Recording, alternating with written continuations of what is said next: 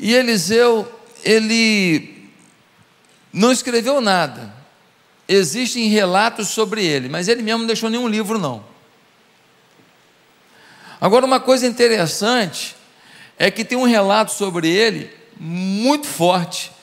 Não tem um relato das fragilidades, não. É só vitória. Normalmente a Bíblia apresenta os defeitos dos seus campeões, os defeitos dos homens da Bíblia. No caso de Eliseu, vou te falar, que vida! Interessante que ele é citado uma única vez no Novo Testamento. E sabe quem citou? Jesus.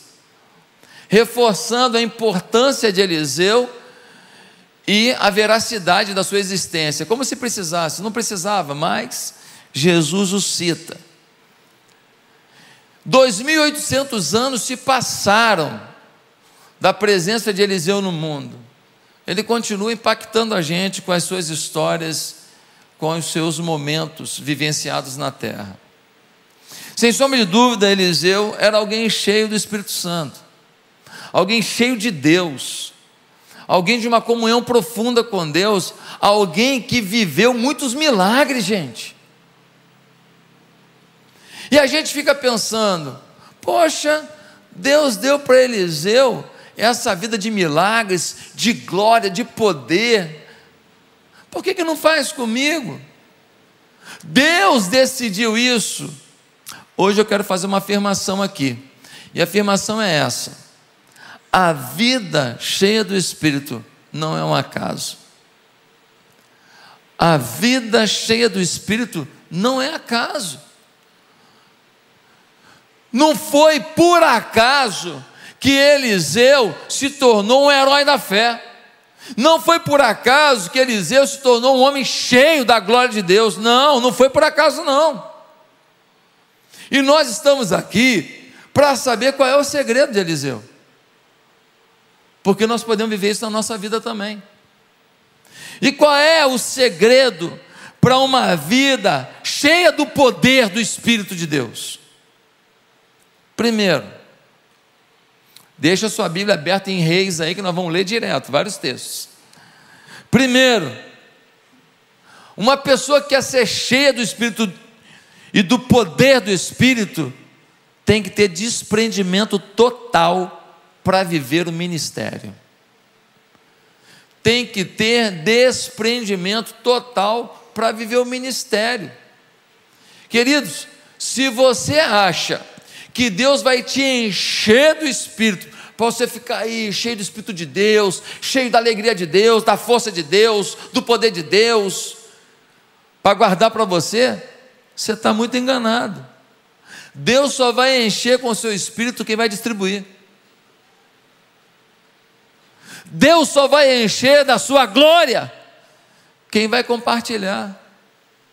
Dá uma olhada em 1 Reis, capítulo 19, versículo 19. 1 Reis, capítulo 19, versículo 19. Dá uma olhada no que acontece com Eliseu. 1 Reis 19, 19 diz assim: Então Elias saiu de lá e encontrou Eliseu, filho de Safate. Ele estava arando com doze parelhas de bois e estava conduzindo a décima segunda parelha. Elias o alcançou e lançou sua capa sobre ele. Eliseu deixou os bois e correu atrás de Elias. Deixa-me dar um beijo de despedida em meu pai e minha mãe, disse, e então irei contigo. Vá e volte, respondeu Elias. Lembre-se do que lhe fiz. E Eliseu voltou, apanhou a sua parelha de bois e os matou, queimou o equipamento de arar para cozinhar a carne e a deu ao povo, e eles comeram. Depois partiu com Elias, tornando-se o seu auxiliar. Dá uma olhada aqui. O profeta Elias está no final de carreira. Poucos anos ainda lhe restam como profeta. E Elias agora, ele pega a sua capa, ele vê um jovem passando com a parelha de boi, arando a terra, não tinha maquinário, era o boi puxando aquelas vigas de de madeira que iam abrindo o solo e então se jogava a semente, se fechava aquela, aquele buraco, se regava e aí se tinha plantação. São 12 parelhas, é uma plantação grande. É um trabalho grande. Não tem um boizinho só puxando, arando um pedacinho de terra, não. É algo grandioso. E o Eliseu está lá arando a terra do seu pai. Ele tem herança. Ele tem projetos que podem lhe render muito dinheiro, que podem lhe render uma aposentadoria muito graúda. E então vem Elias, passa por ele joga a capa. Todo mundo sabia o que significava quando um profeta jogava a capa sobre alguém. Quando ele jogava a capa sobre alguém, ele estava dizendo: Quer vir para o ministério comigo? Quer ser discipulado por mim? Quer ser preparado para ser um profeta? quer entregar sua vida à voz de Deus, quer ser uma comunicação de Deus para os homens.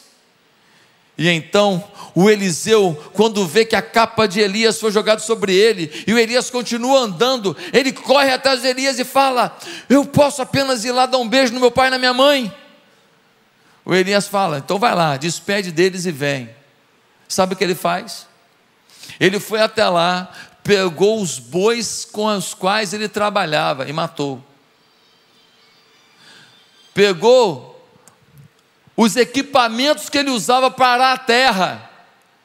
E ele quebrou tudo e transformou em lenha para fazer churrasco. E ele fez um churrasco e comeram os bois.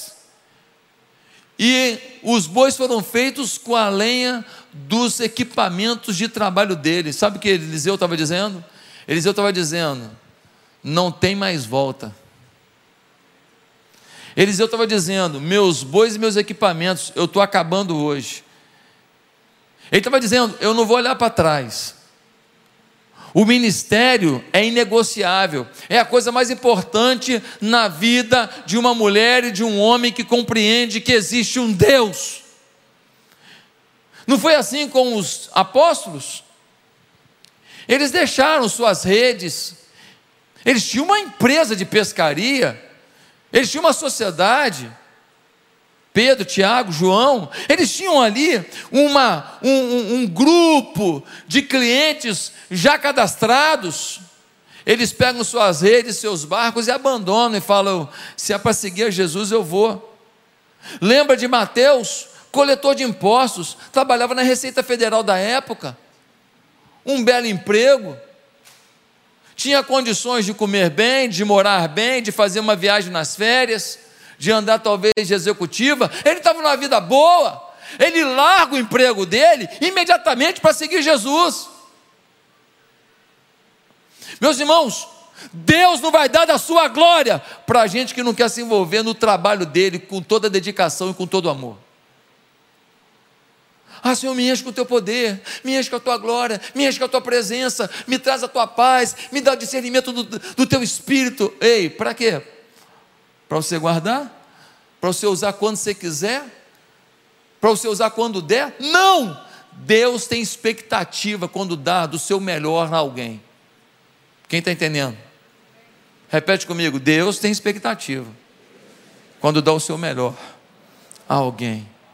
Queridos, Eliseu é um exemplo de alguém que decidiu não olhar para trás. É mais ou menos a história lá do Mar da Galileia. O Rio Jordão vem e joga suas águas no Mar da Galileia. O Mar da Galileia, na verdade, é água doce, né? É um grande reservatório de água doce que só Israel tem na região. Todo mundo em volta tem até petróleo, mas água quem tem mesmo é Israel para valer. E aí, as águas do Rio Jordão passam pelo Mar da Galileia e o Mar da Galileia devolve a água em direção ao sul do país. Por conta disso, o que acontece? No Mar da Galileia há vida, muito peixe, vegetação. Só que quando as águas vão avançando, elas chegam no Mar Morto. O Mar Morto represa as águas. O Mar Morto não dá para ninguém as águas, ele retém as águas. Então, vai evaporando a água e a salinidade vai assentando. E o Mar Morto se tornou então o mar mais salgado do mundo. Nada consegue sobreviver lá. Não tem um, um animal lá. Não tem uma vegetação lá. Você tem pedras de sal nesse mar. Você consegue ficar sentado assim, ó, boiando nesse mar. Mas se pingar uma gota daquilo no teu olho, você vai ver o que é bom para tosse.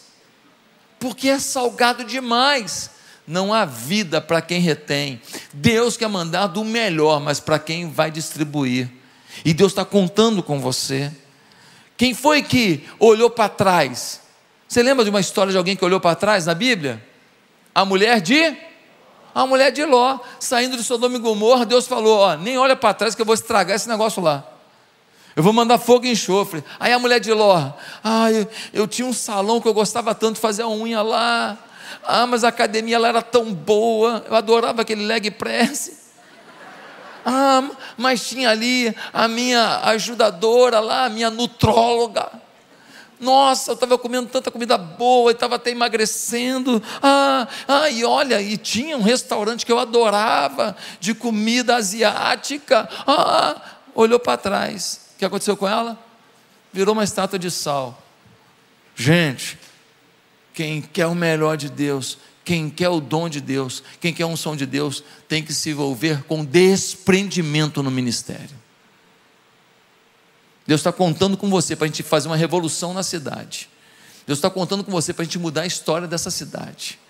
Você é parte importante. Você não é um Zé Ruela que veio para cá para sentar nesse banco e só ouvir. Deus quer ativar você para a gente junto mudar a história da cidade. Segundo lugar, qual atitude deve ter uma pessoa que quer o poder do Espírito? Ela procura viver de forma irrepreensível. Uma pessoa que quer ser cheia do Espírito tem que lutar por uma vida irrepreensível. Em 2 Reis, capítulo 4, versículo 9, diz assim: 2 Reis 4, 9. Ela disse a seu marido: Vejo que este que passa sempre por nós é santo homem de Deus. Ela está falando de Eliseu. Tem uma mulher sunamita que, quando ela vê Eliseu passando, ele passa sempre por aquela região. Ele, ela fala: Olha, esse camarada é santo homem de Deus. É uma coisa impressionante. Eliseu era um homem humilde. Quando a gente lê em 2 Reis 3,11, sabe o que a gente vai ver? A gente vai ver que Eliseu, ele ia lá no poço, pegava água e ele jogava a água nas mãos de Elias, para Elias lavar as mãos, lavar o rosto. Ele é servo, ele é humilde, ele está disponível, ele quer servir, ele quer que o seu líder, que era Elias, se sinta abençoado pela vida dele. Ele quer estar da melhor maneira próximo do seu mentor. Ele quer aprender o máximo possível. Gente, quem não é humilde para servir, não serve para liderar. Quem não é humilde para aprender, não serve para ensinar. Queridos, uma coisa interessante na vida do Eliseu é quando ele é procurado por um general sírio chamado. Hã? Eita, fala todo mundo. Namã. O Namã chega lá, leproso, mas ó, com uma roupa de general, por baixo, leproso. E chega lá, e ele foi curado. Aí o que ele faz? Ele chega para o Eliseu e fala: Olha, eu trouxe ouro, eu trouxe prata, eu trouxe um monte de vestes caras, eu quero te ofertar isso. O que, que Eliseu fala para ele? O dom de Deus não está à venda, não. Pega seu ouro, sua prata, pega e leva com você. Não, mas, por favor, você me fez um bem. Deixa eu te falar: quem te fez um bem foi Deus, você está confundindo as coisas. Quem te fez o bem foi Deus, você está querendo dar para mim? Você ainda não entendeu? Aqui não é Deus pagão, não, aqui é o Deus Todo-Poderoso, o Deus verdadeiro, o único Deus. Você pega o seu ouro, sua prata, você pega suas vestes, você dá para quem você quiser. Eu não vou pegar, não. Não, mas eu já estou entendendo, mas então agora fica. Não, você não tinha entendido, e agora eu não vou pegar. Ele não está negociando o seu ministério, ele não está sendo alguém que o preço vai definir a intensidade do que ele vai fazer. Ele simplesmente ignora o luxo, ignora as oportunidades que o poder de Deus na vida dele geraram. Ele sabe que foi Deus que gerou, que ele foi só instrumento e por isso ele não quer proveito próprio. Quem está entendendo? Meus amados irmãos, algumas pessoas tentam dar desculpas para os seus erros, deveriam dar atitudes para os seus erros. Sabe qual é o problema? Presta atenção no que eu vou falar agora.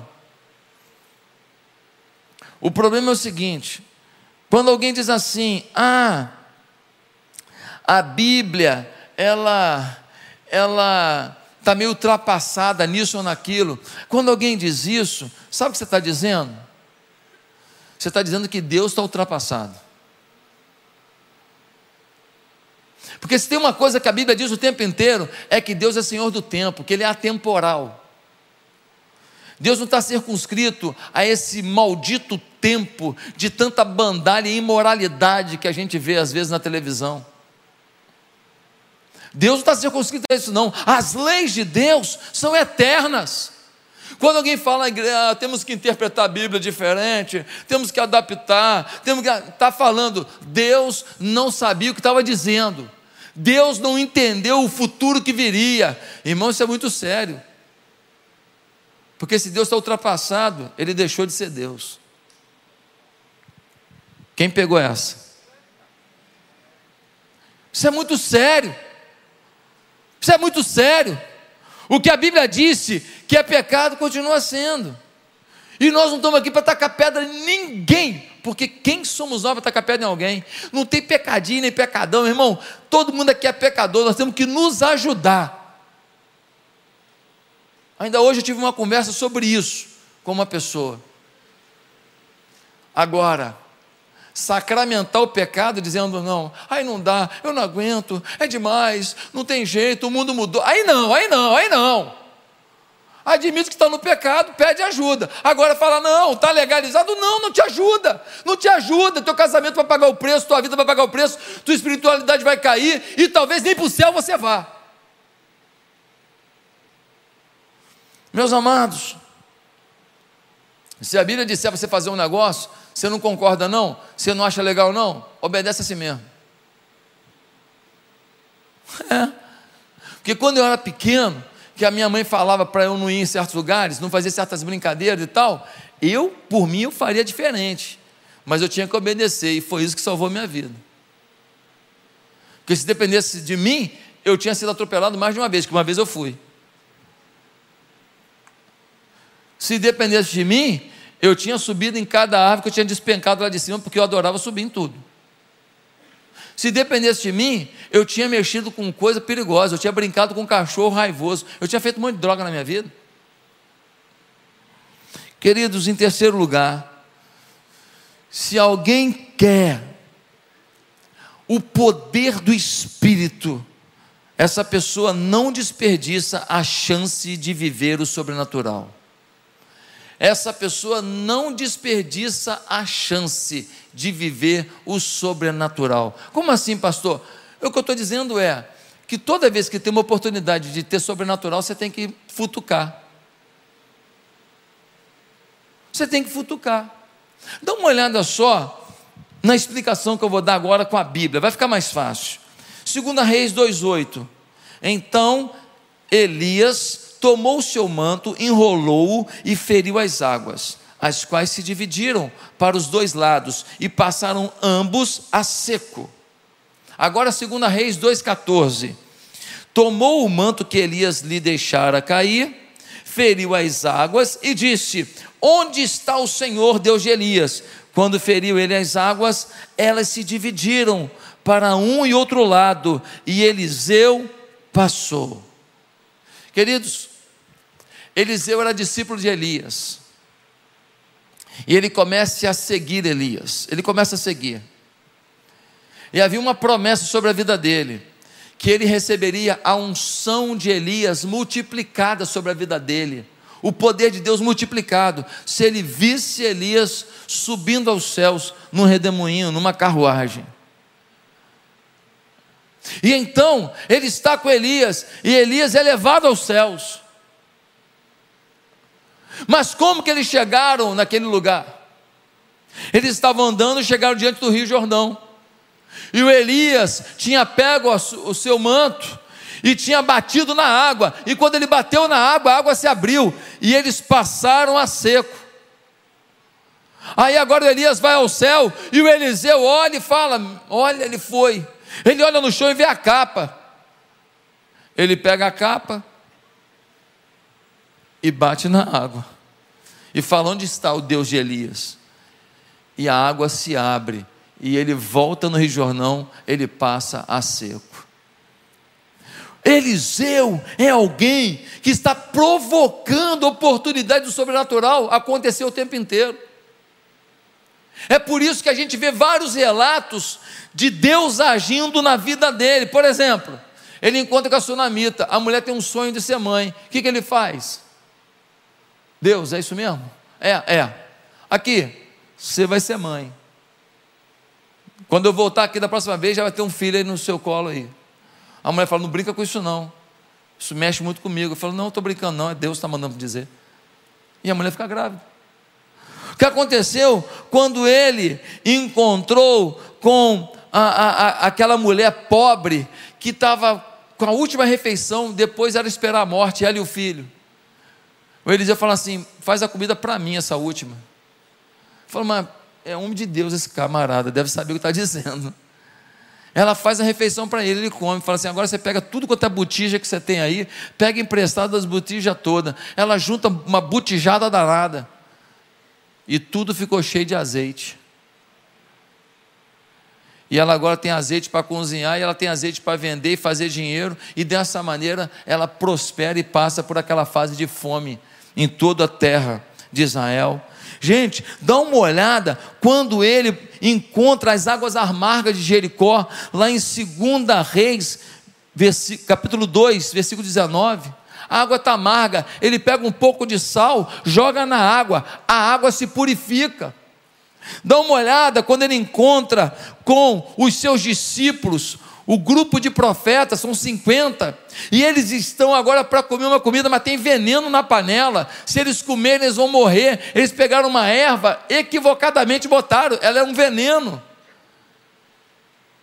E aí Eliseu purifica aquela panela. Olha, quando ele encontrou com Namã, e ele fala: mergulha sete vezes lá no Rio Jordão, e o camarada mergulha, e quando sai na sétima vez, ele se torna alguém limpo. Ele está o tempo inteiro ativando o sobrenatural. Eliseu não se contenta com o natural. Sabe qual é o problema da gente? Nós estamos tão lógicos que a gente decidiu viver no natural e achar que todo problema da nossa vida vai ser resolvido no natural. Tem hora que a gente pede, Deus fala não. Ele é Deus, Ele é Senhor. Mas tem muita coisa que Deus não fala assim porque a gente não atingiu o objetivo, não cavucou, não tocou o sobrenatural. Eu dei o um exemplo hoje do pastor André. A gente estava conversando essa semana. O André tem inglês fluente. Inglês fluente. E ele nem fez especialização fora, morou fora, tal, mas ele tem um ouvido, entende perfeitamente, até o Ted Jakes, que é um afro-americano, né? E, e, e, o inglês dele é, pessoal americano, é negro, americano, ele fala assim meio cantado, é difícil entender. Tem gente que fala assim, entende tudo, tem gente que fala, meu Deus do céu, ele estava falando, aí ele fala assim, pastor, só pode ser o sobrenatural, porque eu entendo plenamente e tal, e eu, mas por que? Eu falei, André, mas tem um detalhe, por que, que aconteceu isso na sua vida? Porque você cutucou o sobrenatural. Ele começou a botar lá áudio, vídeo de, de, de pregação, e ele falou assim: eu queria aprender isso, queria ouvir, queria entender, porque eu quero pregar melhor, eu quero ensinar melhor, eu quero fazer a tua obra melhor. E ele ficou lá insistindo nesse negócio lá. O que aconteceu? Puf, destampou o ouvido do homem. Destampou. Ele sabe que é sobrenatural, destampou, mas ele cutucou. Aquela mulher que estava com fluxo de sangue, 12 anos de hemorragia.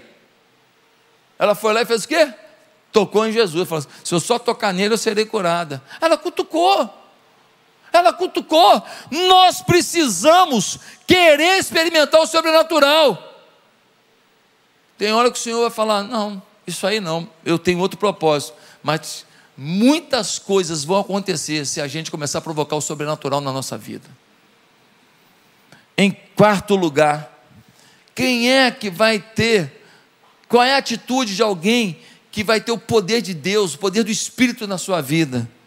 Essa pessoa procura discernir espiritualmente suas decisões, procura discernir espiritualmente suas decisões. Muita gente aqui decide as coisas do seu jeito, no seu talento, na sua capacidade, na sua experiência, na sua formação, no que te ensinaram. Muita gente aqui decide as coisas em cima do que você recebeu de conhecimento. Mas Eliseu não. Eliseu procurava discernir as coisas espiritualmente. O Espírito Santo sabia que para cada decisão Eliseu ia interagir com o Espírito. Sabe o problema da gente? A gente decide um monte de coisa sem consultar Deus. Ah, isso é bobeira, isso mesmo eu decido. Mas é essa bobeira que você decide que vira um problemão que você não resolve. Epa, anota aí, Nádia.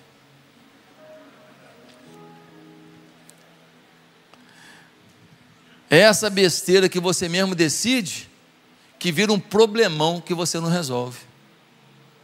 Nós temos que ter discernimento do espírito para decidir as coisas da nossa vida. Nós somos seres espirituais ou não? Nós temos o Espírito Santo de Deus na nossa vida ou não?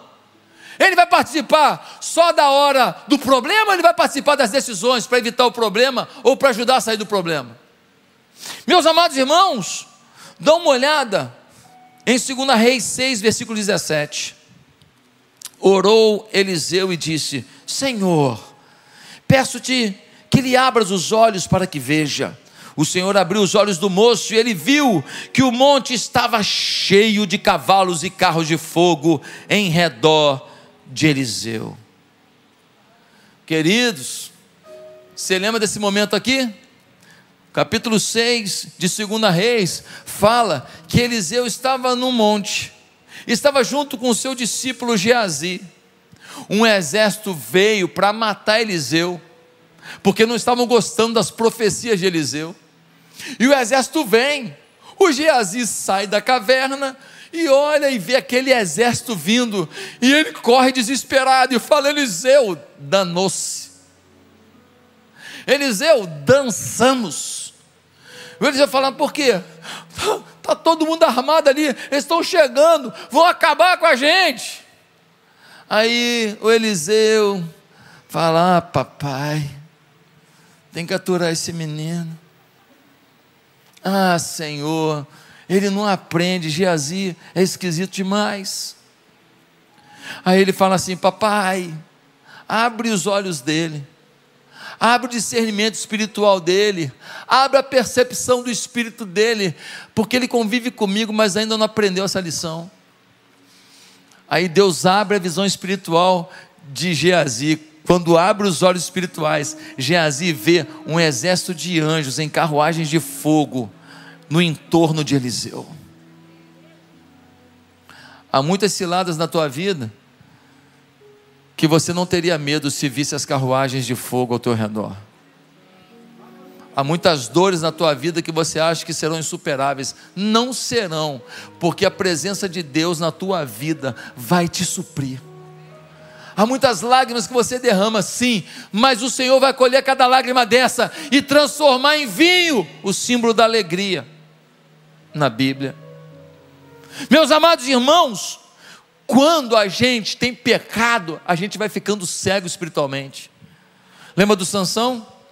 Sansão era o quê? Era um juiz, um cara de uma força do incrível Hulk. O cara tinha uma força absurda, descomunal. Ele estava ali para proteger o seu povo dos filisteus, mas aí não podia ver mulher. Talvez que nem você. Mas hoje vai mudar isso na tua vida, em nome de Jesus. Ele não podia ver mulher. Ele via a mulher, ele ia para cima. Ele não perguntava se a mulher era boa, legal, le... maravilhosa, valorosa, se tinha princípios, se tinha valores, se tinha ética, se amava a Deus, não estava nem aí. E ele foi se perdendo, se perdendo, até que ele foi aprisionado pelos, pelos filisteus. O que aconteceu com ele? Virou motivo de chacota motivo de chacota, vazaram os seus olhos, seus olhos espirituais já estavam cegos, agora os seus olhos carnais também foram completamente vazados. O pecado cega a gente, mas a presença do Espírito abre a percepção espiritual. Você começa a falar assim: essa conversa aqui não é boa, não. Essa pessoa está dando um conselho que não é bom, não. Essa pessoa aqui parece legal, mas não é isso não. Essa pessoa aqui está querendo saber da minha vida, mas não é confiável não.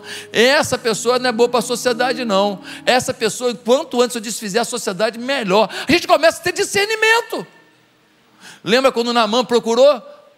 Quando Namã procurou Eliseu, chegou lá, todo leproso, mas com a roupa bonitona. Comprou lá no Vila de Mol Aí chegou lá, todo bonitão. Aí o Eliseu mandou um recado. Falou: vai lá, Geazi, fala para ele, para mergulhar lá no Rio Jordão sete vezes. Nossa, o ficou revoltado. Ele cheio de gente com ele, numa maior parafernália, todo mitidão. E o cara fala para ele: meu amigo, vai lá tomar banho, vai. Sabe o que ele fez? Ele falou assim: vou nada vou tomar banho nada, não vou de jeito nenhum. Aí a equipe do Deixa Disso falou para ele: Senhor, viemos de tão longe, está calor, o que, que custa um banho?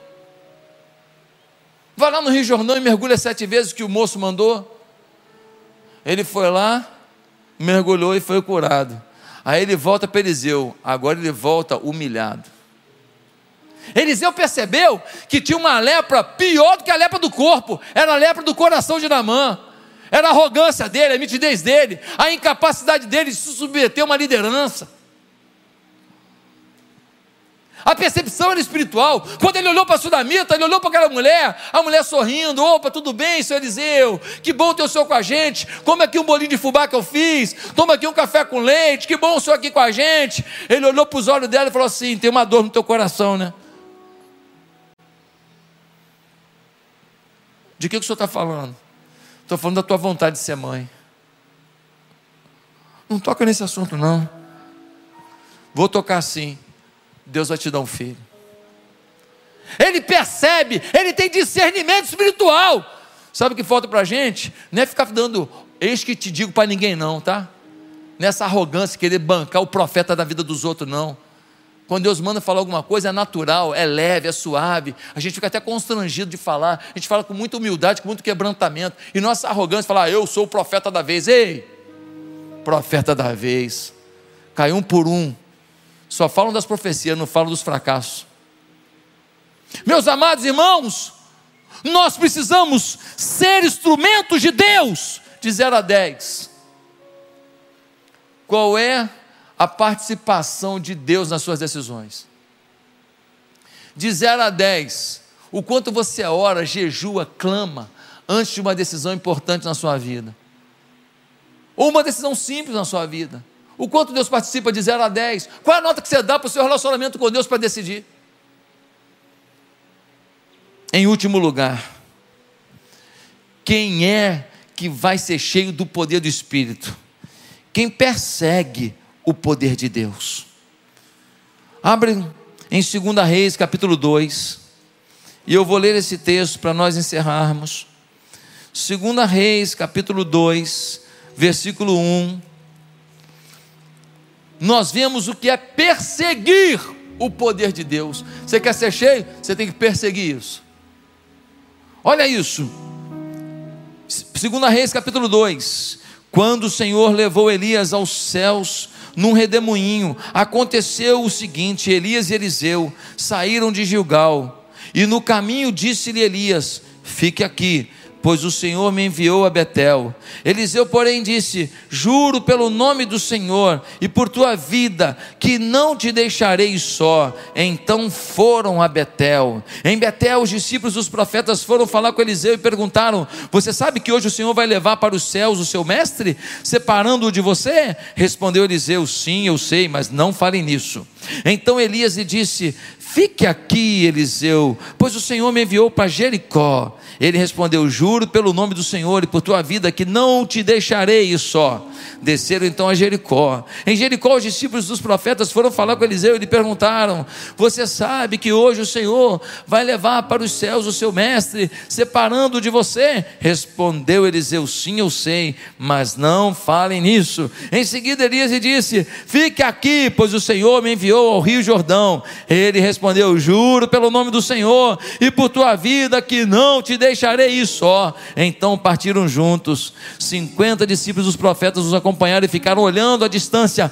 Quando Elias e Eliseu pararam à margem do Jordão, então Elias tirou o manto, enrolou com ele e bateu nas águas e as águas se dividiram. Os dois atravessaram em chão seco. Depois de atravessar, Elias disse a Eliseu: o que posso fazer em favor, em seu favor, antes que eu seja levado para longe de você? Respondeu Eliseu: Faze de mim o principal herdeiro do teu espírito profético. Disse Elias: Seu pedido é difícil, mas se você me vir, quando eu for separado de você, terá o que pediu, do contrário, não será atendido. Queridos, olha o que esse texto está dizendo. Que Elias, que era o homem mais santo da terra, o melhor mestre da terra, o profeta mais usado por Deus na terra, ele agora está para se despedir. E ele vai para um lugar, ele fala: Estou indo para Betel, e fica aí, Eliseu. Eliseu fala: É ruim, eu vou contigo. Depois ele fala: Agora eu vou para Jericó, fica aí, Eliseu. fala: Não, eu vou contigo. Ah, eu vou para o Jordão agora, fica aí. O Eliseu fala: Eu vou contigo. Ele está colado com Elias, falando: Senhor, eu, eu, eu quero tudo que eu puder aprender, eu quero sugar tudo que eu puder sugar. Eles atravessam o Jordão, o Elias fala: O que, que você quer? Antes que eu seja separado de você. Ele fala assim: Eu quero toda unção que está sobre você, toda unção profética eu quero sobre a minha vida. Em algumas versões diz assim: Eu quero porção dobrada do teu espírito. E isso se justifica, porque Elias, a Bíblia relata oito milagres que ele fez. Sobre Eliseu são 16. Ele superou o seu mestre, ele foi além. E interessante é que ele está o tempo inteiro procurando poder. E quando é para pedir, ele não pede, poxa, eu quero o que o senhor tem. Não, eu quero o dobro que o senhor tem. Eu quero, eu quero, eu quero servir mais ainda, porque eu não quero começar de onde eu poderia, eu quero começar da onde o senhor está terminando. Meus amados irmãos, se você quer o poder de Deus, você vai ter que perseguir. É por isso que amanhã nós vamos começar aqui a semana do poder. É por isso que amanhã nós vamos estar aqui perseguindo. A partir de amanhã nós vamos estar aqui. Qual o tamanho da tua perseguição? Qual o tamanho da tua vontade? Você que determina. Mais vontade, mais chance. Menos vontade, menos chance. Nós vamos estar aqui clamando a Deus, buscando a Deus, orando. Nós vamos ter um momento de busca pelo poder do Espírito sobre todas as áreas da nossa vida, para a nossa família, para a nossa causa, para os nossos filhos, para as nossas carências, para os nossos projetos, para as nossas finanças, para a nossa vida espiritual e para o nosso ministério, porque ninguém aqui pode ficar sem ministério. Deus quer te usar. Ah, mas eu estou cheio de problema. É com teus problemas que você vai servir. E os teus problemas serão solução para alguém. Ah, mas eu tenho dores. As suas dores serão o alívio de alguém. Ah, mas eu perdi muita coisa. As tuas perdas serão o ganho na vida de alguém. Deus vai usar o que você passou para transformar vidas e você se sentirá usado por Deus. Interessante uma coisa, para terminar. O Eliseu colocou Elias, perseguiu Elias até o fim. e pediu porção dobrada, e Deus concedeu. Por isso que quando ele saiu daquele momento, ele viu a capa no chão, pegou a capa no chão e pum, bateu na água, falou: "Ih, funciona". Epa! E a partir dali ele começa a viver uma vida de milagres e de discernimento do espírito. Mas Eliseu teve um discípulo chamado Geazi. E o Geazi, quando Namã ofereceu dinheiro, ele ficou doido. Ele foi atrás do, do Namã e mentiu, dizendo que Eliseu tinha se arrependido e estava querendo uma prata. E sabe qual foi o fim do Geazi? Se tornou leproso, tal qual era Namã. Dois discípulos, duas posturas. Um perseguiu o poder, o outro perseguiu o que o mundo pode dar. Qual é o fim que você quer? Amanhã a gente começa uma aventura. E eu espero você.